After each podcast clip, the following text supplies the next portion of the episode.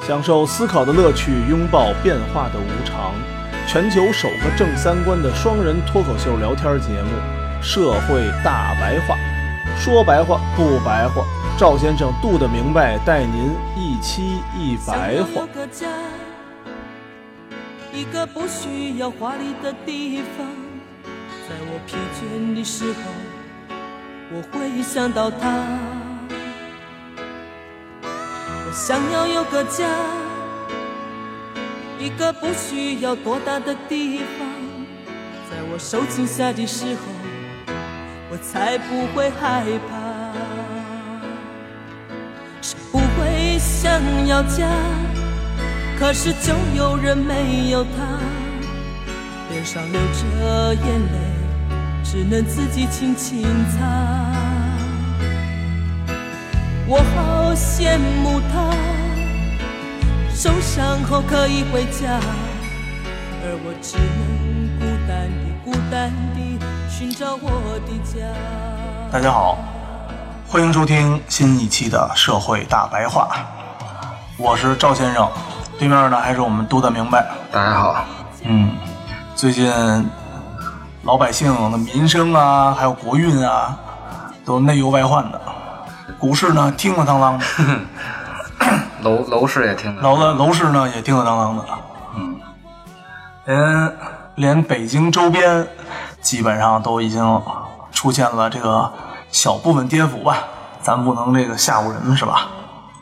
我看反正燕郊是跌的挺惨的，嗯，三万五一平变成了一万五一平。其实这个是估计我觉得在燕郊投资炒房的人可能会有，但是呢，可能反正绝大多数吧，还是老百姓多一点儿。还是以住为主吧。对，我看还出了一个那个万科白鹿郡退款的事儿，嗯之前那个别墅好像卖个三百万到五百万吧，嗯那一别墅没人买，因为离那个厦门太远了。这回降的降一百万，说，但是呢，就是没有精装修了，给你是毛坯房。原来是有精装修，还有电梯，还有停车位。那、现在降到二三百了，它相当于也就快一半了。对，然后这个之前买业主闹，那肯定的呀。万科就给人退了，给人退了一百，给人退了一百万。但是说呢，之前承诺的什么精装修啊、电梯呀、什么车位啊，那就都没有了。车位其实挺贵的，精装修说值五十万，车位哦告诉说值个两个车位啊，一共它一个别墅两个车位三十万。差不多，然后你再差加不上一多电梯什么的，我不知道电梯多少钱啊，嗯这这电梯可能也得十来万吧，十来应万。该凑到一块儿了，嗯，还挺良心的。相对于碧桂园来说，可能就感觉是好一点儿。嗯碧桂园现在全是负面新闻碧桂园的杨主席，前两天信誓旦旦杨主席开始说了，啊，资金上有点吃力了。是吧？嗯，前一段时间我看一个数据，碧桂园是所有企业负债率最高的，而且它这个负债率已经超出合理标准了。说这个房子事儿吧，没有一个国家不拿这个当是投资的，不可能是完全的只用来用不用来炒的。对，既然他拿它当投资吧，那这个赚了赔了只能是自己承担。对，所以那个在澳洲、日本就都挺讨厌中国人的。中国人还上那儿炒房去呢，当然了，在澳洲就是好多我们的房子，他们当地的房子没有那么贵。其实呢，中国的这个这个房子炒起来之后吧，把全球的房子市场都炒起来了。买完了中国买再买完中国再嘚瑟国再外，嘚瑟国外的。对中国是这样，就以为全世界全这样。对。而且呢，你别说，确实对全世界都起了影响了。房子很多欧洲还有那什么都贵了一倍到三倍，交易量大了以后对，按市场经济来说，自然对就会涨价。就够。这回这个房跌价啊，主要就是内忧外患。嗯，外患咱就不说了，先外患主要是美联储加息的事儿，咱们外患回头再说。咱们先说这内忧，讨论中国这房的问题啊，我觉着咱们应该有一个清楚的认识，咱们国家这个特殊性啊，咱们的土地不是私有制，嗯，对，咱咱们有们七十年产权吧？对对，咱们土地其实是国有制的，七十年产权说白了不就是租给你七十年？嗯，那产权那会儿说 说七十年就没有了的呀，对，就是大租赁，其实就是一个长租，嗯是吧？就是打长工嘛。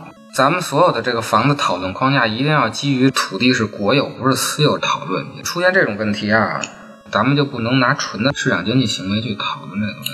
对，咱们中国这个地啊，有一个名词儿，开发商叫拿地嘛，嗯，这叫拿地。拿地，一来就说我们拿了多少多块地嘛，学名叫土地出让金，嗯就是因为啊，咱们这个地是国有的，政府我们说要搞 GDP，现在一看那就是卖地对。因为地是国有的嘛，所以就出现土地出让金了嘛。我把地卖给开发商，嗯然后开发商过来，听着啊，其实特别好。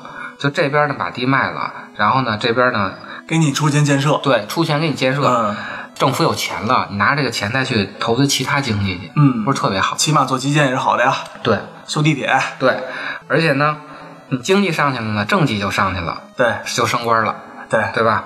但是啊，咱想了一个问题，就是咱们刚才说这咱们土地是国有的问题，这个土地如果是国有的话，那其实就是人民的，因为国家是人民的，嗯，是吧？那卖出去这个钱对你这个逻辑学的特别的好，是不是应该还给人民？对，还给人民了，给你们修路、修地铁了，但是这个支配权应该归谁呢？ 嗯那对吧？对，那是是吧？对，所以大家能明白这里头一个问题就好讨论了。嗯前两年一直说这个去库存嘛，老说，嗯，但是你没发现吗？一线城市其实压根儿就没有库存，对，北上广深啊哪有库存？哎，呀，即便说房市这么不好，北京那个新楼盘开盘基本上都是能消化掉，都挤破了头，都而且其实都还是是全款买。对，然后你呢？三千多万，啊三个亿的，啊，全 款买。所以这一线城市压根儿就没有库存，不存在什么去不去库存的问题。然后呢，这个三四线城市啊，是有库存也去不了，嗯，没有那么多人啊，对，没人买。嗯咱们从这个里头能看出什么问题呢？为什么之前咱们这个房这么贵？嗯，咱们先看咱们国家经济啊，每年财务增长现在百分之十，嗯到去年的时候应该是，到特朗普没抽神经病的时候，嗯，每年增长百分之十。咱们的广义货币每年增长百分之二十什么叫广义货币啊？ ，M 二就什么存的钱，包括什么储备金，乱七八糟加在嗯一啊，块就是儿。银行里头有的是闲钱呗。你老百姓加上老百姓手里钱，加上你这个哦固定资产什么乱七八糟的，哦，广义货币 M 二，每年增长百分之二十，但是咱们物价其实没怎么涨，嗯，其实很稳定，嗯，最明涨了显一点儿啊，不是太大事最儿，最明显的打火机，才一块钱吗？小时候卖五毛，现在你还能买到五毛的，也哦，有一块的，嗯，贵的是两块。你看打火机到现在啊，都卖一块，那九十年代就卖一块，到现在就卖 一块，你说它其实就没怎么涨，嗯对，很多东西都是这样。最后你说剩下这么多钱，那你就存起来，你想投资，那只有是买房了。对，因为没有其他投资渠道嘛。原来还有一个 P to P，前两年还有一 P to P，说 P to P 一爆得了，得了，嗯就是老百姓投资的渠道特别少，嗯，也不知道往哪儿弄。你说这 P to P 最后也给坑了，也上吊自杀了。如果你现在投房的话，其实也差不多，也也是这意思。对，起码你还能落一东西，头皮都地是血血本无你归。还有个看得见摸得着的东西嘛。对，大家觉得这个房贵啊，不是因为开发商把这个钱炒上去的，嗯，就是因为啊，老百姓真的有钱。真没事儿干。对，但是为什么大家又都觉着没钱呢？就是因为咱们贫富差距大，有钱的都在上头呢，嗯买得起房的人都在那金字塔尖儿上呢。嗯，他呀，真的是不怕这个房涨。前几年那个楼市，都是那种特别高档的那小区，对，一来就精装修吧什么的，别墅花园吧，这就是因为咱们贫富差距大，而且呢，这些有钱人呢都住在一线城市，对所以一线城市压根儿就没有库存。嗯然后呢，三四线呢没有什么有钱人，嗯，对你这房就是你怎么去也去不下去而且三四线城市吧，土地又多，啊、然后呢，真正非常有钱的啊，可能会选自己造了，又不会去买，自己买块地自己盖。又没多少钱。所以咱们房价啊，一个就是大家都有钱了，嗯但是这个钱呢都在富人手里头，就是有一部分人有钱，嗯并不是所有人。咱们上回说过这基因系数啊，咱们中国是零点四到零点五之间，嗯嗯，美国好像零点三几，瑞典啊，税收完了是零点二几，嗯，所以咱们这个零点四其实非常高。据说上海啊，很多楼啊，嗯标的是售完了，但是其实的入住率只有百分之四十。哎，那其实那百分之六十就是炒房的，想因为啊投资的，咱对们投资的对吧，，就是投资的，卖是卖出去了，但是他根本就没有使用。一部分人呀、拿着这钱疯狂的投资，嗯，另一部分人呢，疯狂的借钱买房，嗯啊，还有一部分人连钱都借不着，就住棚户区的那种，是真的需要住房。但是你说这回为啥跌了呢？跌是因为第一点是房贷问题，银行不贷款了；啊，对，是第二点呢是首付率太高了，百分之六十的首付。就一般情况下，北京吧，你一套房四百万，你就要花两百八十万、两百四十万买来交首付，有的百分之七十。就真真正正你说，就买完第一套房还完了，然后再能掏出两百多万买房的，是真的是少数。主要啊还是银行不放贷了。但这次呢，中国不是又发布了一新消息嘛，一点二万亿嘛，跟零八年那个四万亿差不多。我觉得主要还是经济不行了。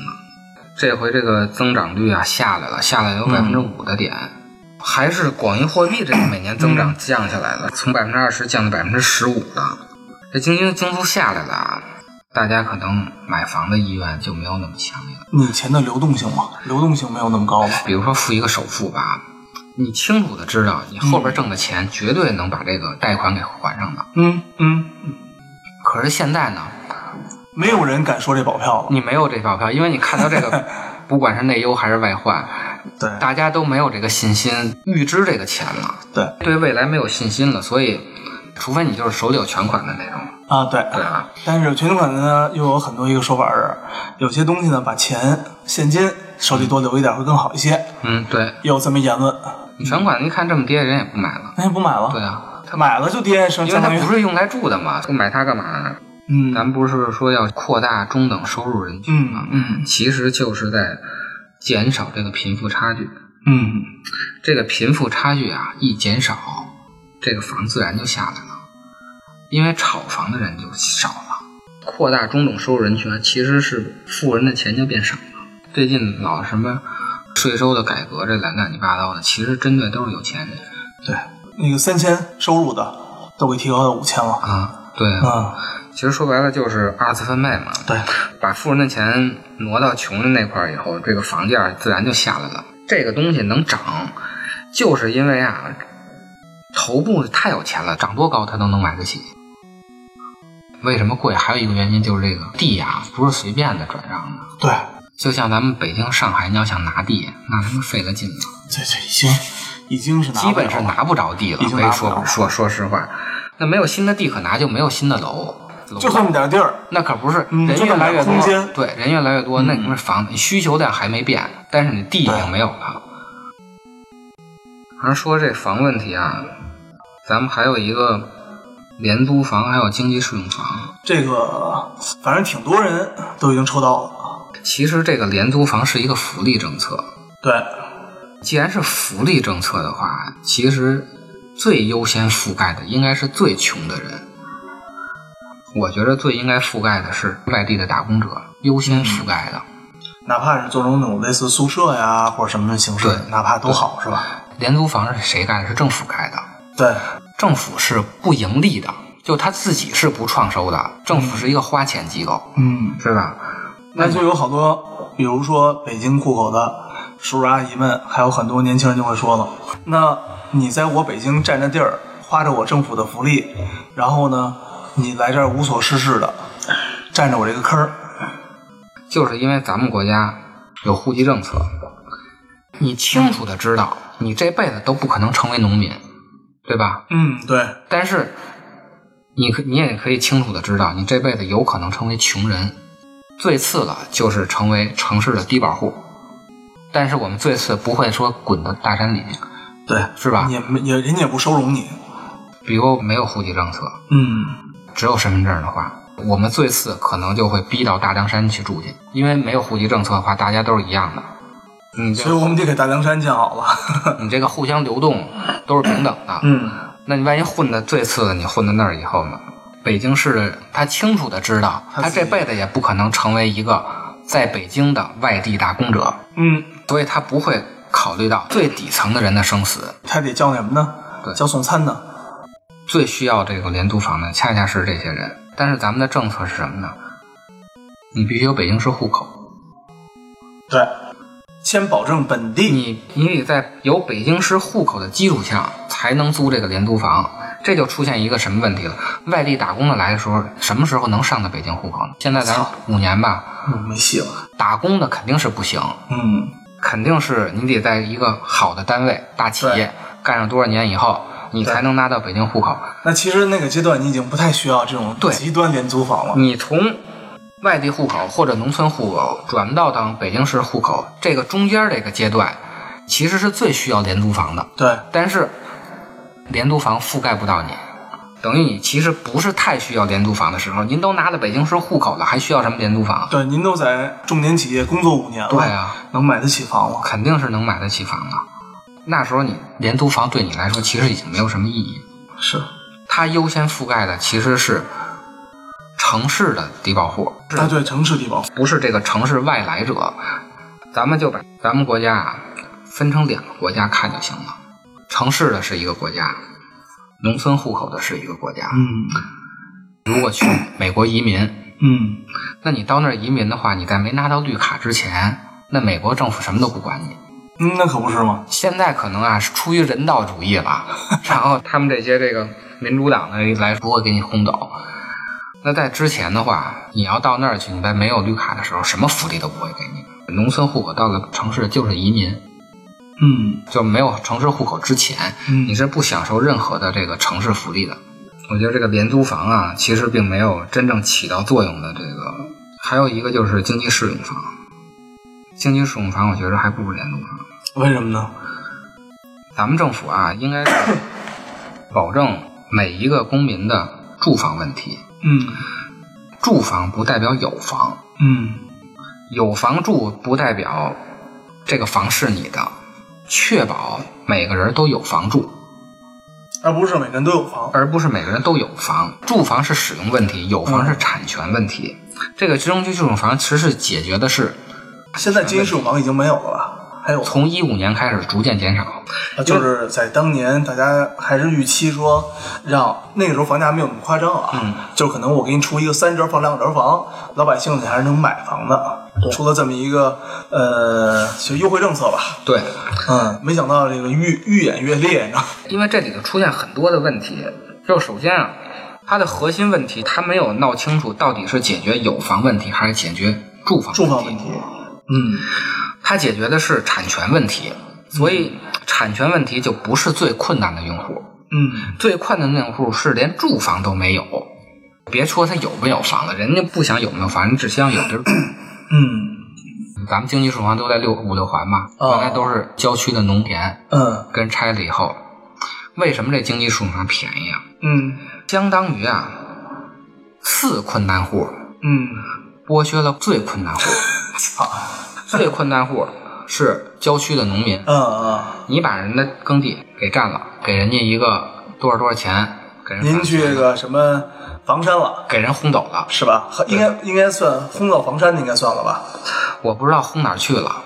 每个城市应该都不一样，嗯肯定不会说给轰到市里头来吧？我没听说哪郊区五六环的那拆完了以后，这帮人能跑到市里二三环买房子是吧？ 对那肯定是越轰越远。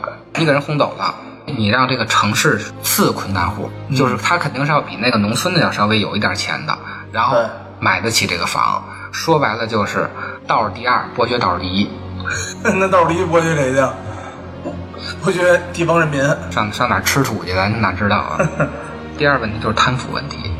嗯因为经济适用房不是谁都能买的，你得得有指标，你得够那个资格，你得够多少多少钱以下，你的平均住房好像在十五平米以下。就要掉了，被风吹了，找不到了，太阳累了，就要睡了，留下月亮